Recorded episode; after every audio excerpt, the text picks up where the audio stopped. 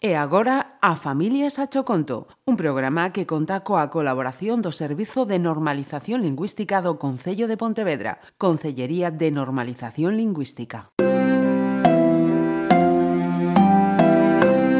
A Familias a Choconto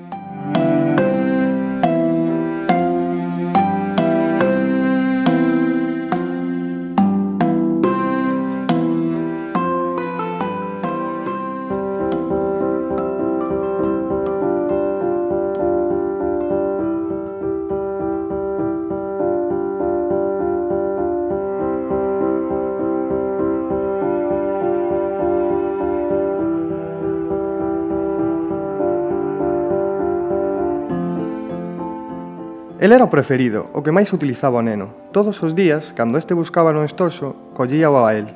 Os demais bolígrafos tiñanlle envexa.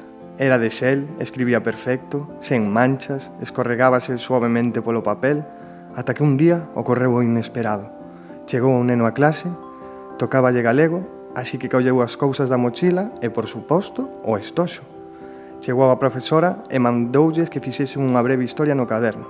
Que sorte tes, pilot? Vas escribir un conto, dixo a bolígrafo a un dos seus compañeiros da caixa.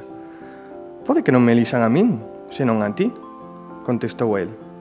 Pero sucedeu como sempre. Colleu o seu preferido e empezou a facer o traballo.